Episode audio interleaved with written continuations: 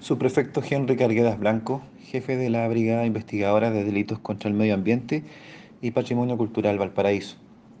Dentro de las gestiones desarrolladas por esta brigada especializada, existe la modalidad de análisis y monitoreo de búsqueda integrada, eh, cuya finalidad es detectar en páginas de Internet comercialización tanto ilegal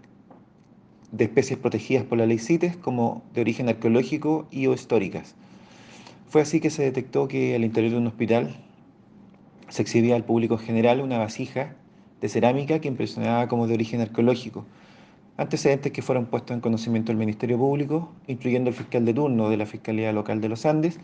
que personal de esta brigada especializada desarrollara las primeras diligencias o indagatorias del caso.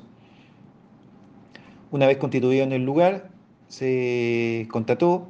de la presencia de una vasija de cerámica que impresionaba como de origen precolombino de la cultura yoyeo, que es considerada como monumento nacional, especie que